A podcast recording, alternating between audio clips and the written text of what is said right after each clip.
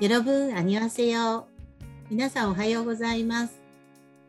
K-BOOK 振興会がお届けするインターネットラジオ聞いて読んで楽しむ K-BOOK ラジオです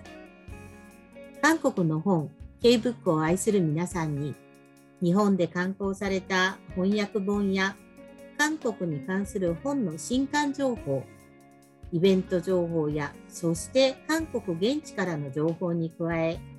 皆さんが読んだ本の感想おすすめ本などを紹介していきます担当は K-BOOK 振興会の佐々木静代と石川由香子です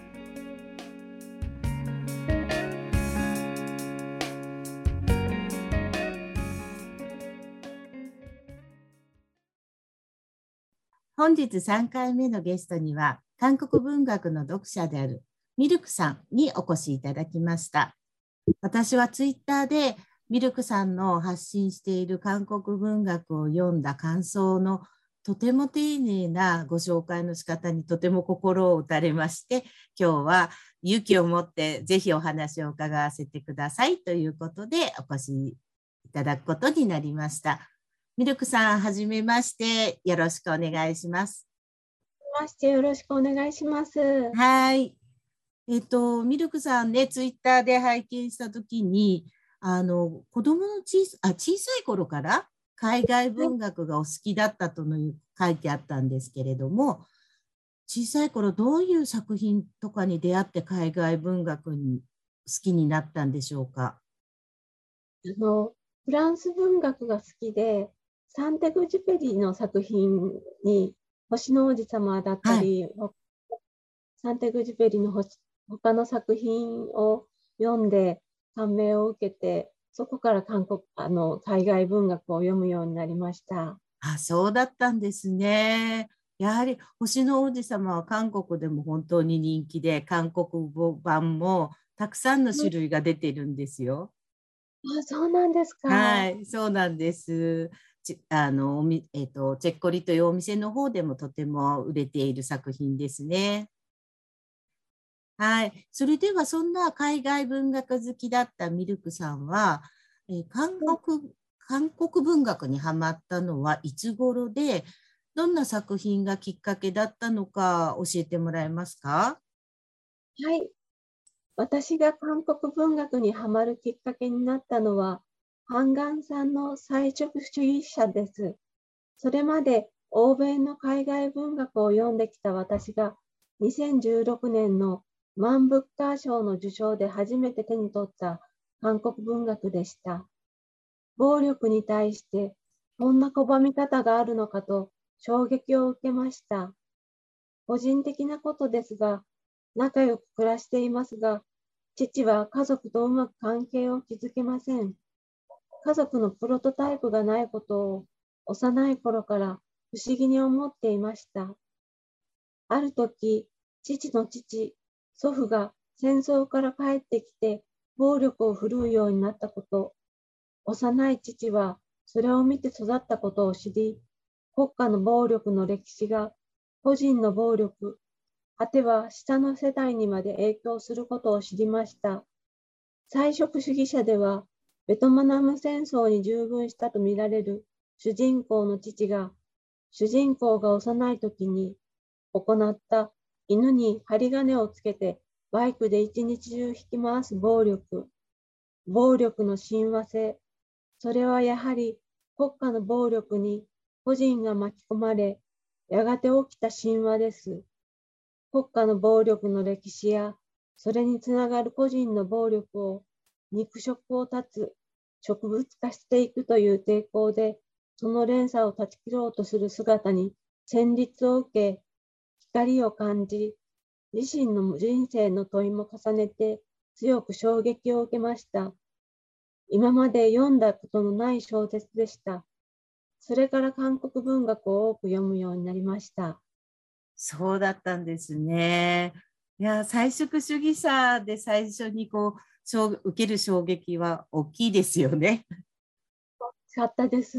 ああ、そうですか。で、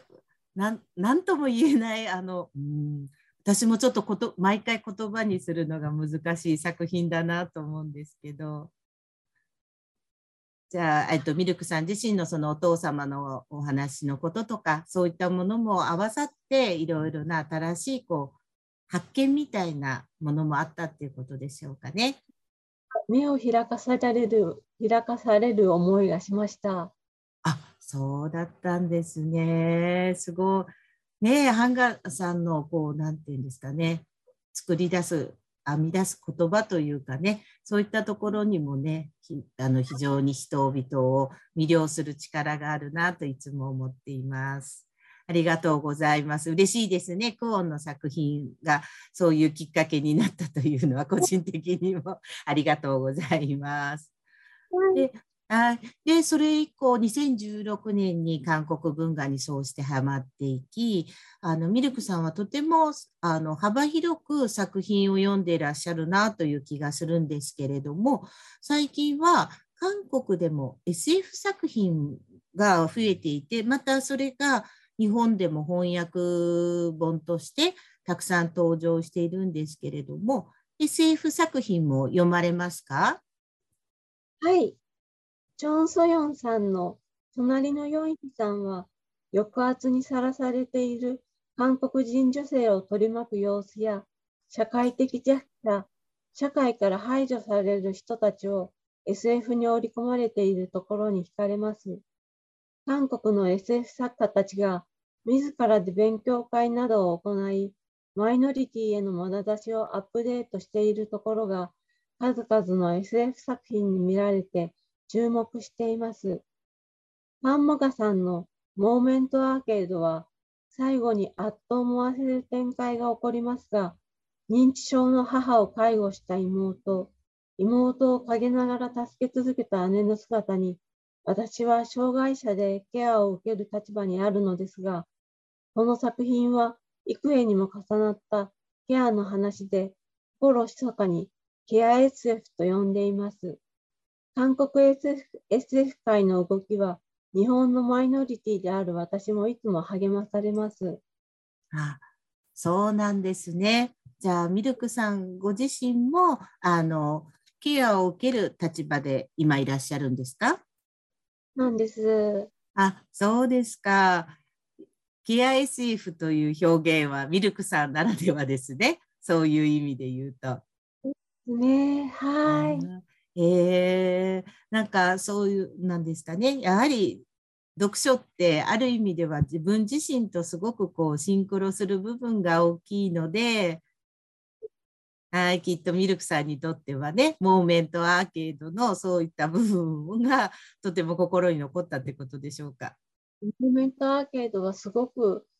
最近一番心救われたというか。あ、あのそうですか。読んでいて、ああ、これはケアを受ける立場としてずっと救われ、読み続けて救われていく作品だなっていうふうに思いました。力を、あの、障害者だったり、うん、受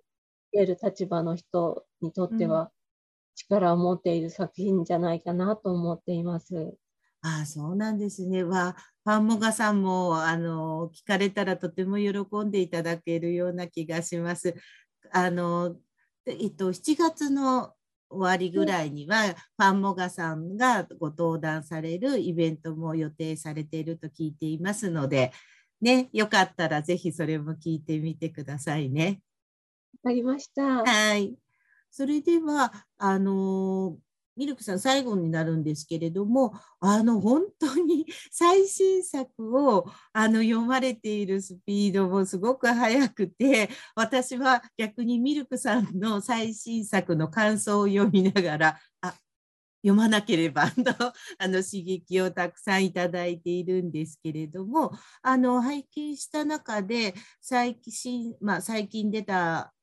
ばかりというかえーと、はい、大丈夫な人という作品もとても心に惹かれた様子を拝見しましたので、その作品についてのじゃあ感想を教えてください。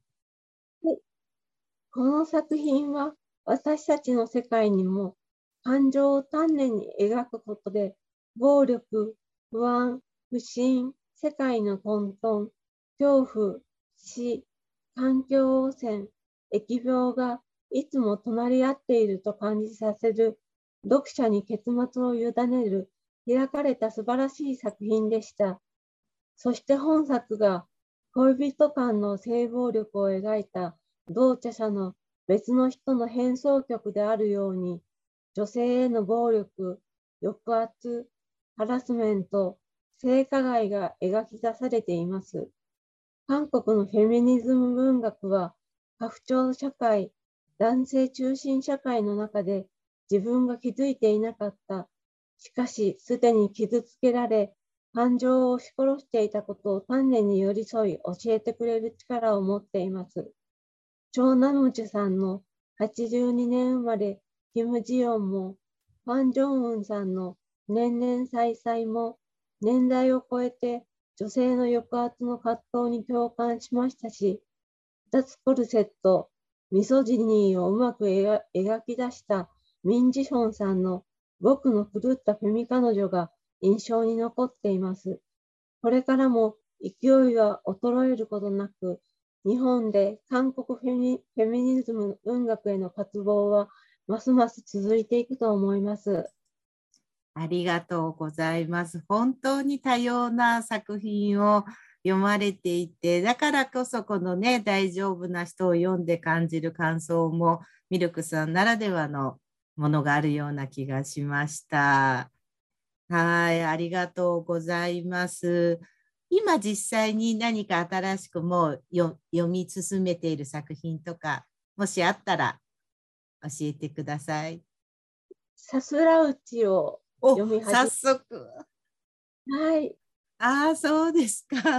素晴らしい。私も今、やっと L の運動靴をつい先日読み終わったところなので、次に読みたいなと思っていますけれども。じゃあ、ミルクさんにとっては今、海外文学を読むことは本当に楽しみになっていらっしゃいますね。そうですね。はい。もう、あの、人生の勝手、勝手です。ああ、そうですか。はい。ありがとうございます。はい。本日のゲストには韓国文学の読者であるミルクさんにお越しいただきました。で、ミルクさん、先ほどお話の中にもあったんですけれども、あの今ちょっとご自宅の方で、あのまあえーと、介護の生活をされているということで、感想の方はね、ちゃんとあらあらかじめ原稿もご準備して読んでいただいたので、皆さんによく伝わったのではないかと思います。はい、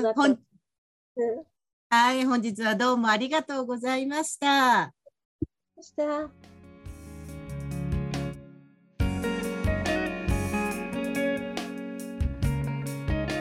K-BOOK ラジオでは皆さんが読んだ韓国の本 K-BOOK の感想をお待ちしております。Twitter や Instagram、K-BOOK フェスティバルの YouTube チャンネルのコメント欄にハッシュタグ K-BOOK ラジオと一緒につぶやいてください。この番組内、私、これ読みましたのコーナーで紹介させていただきます。皆さんのたくさんの感想をお待ちしております。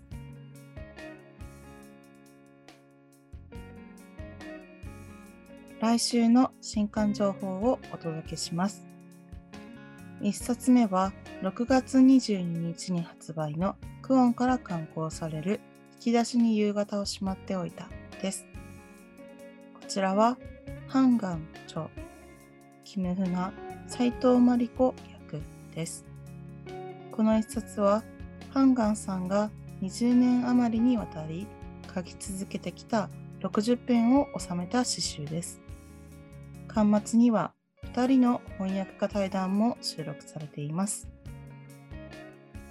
2冊目は6月22日発売の早川書房から刊行される極めて素敵な超能力です。こちらはチャン・ガンミョンチョ、キラカナエ役です。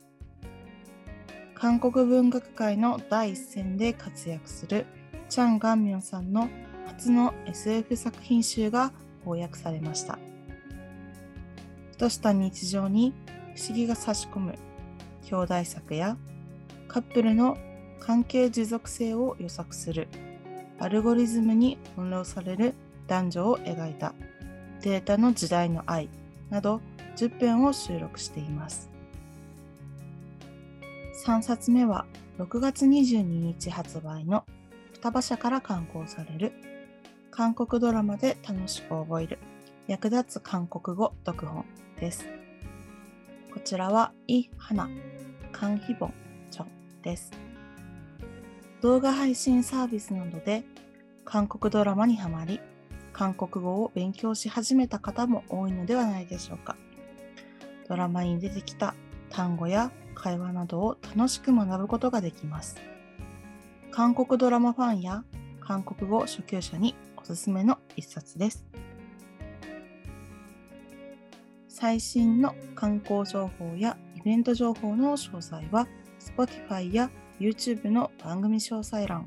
または K-BOOK 振興会のホームページをご覧ください。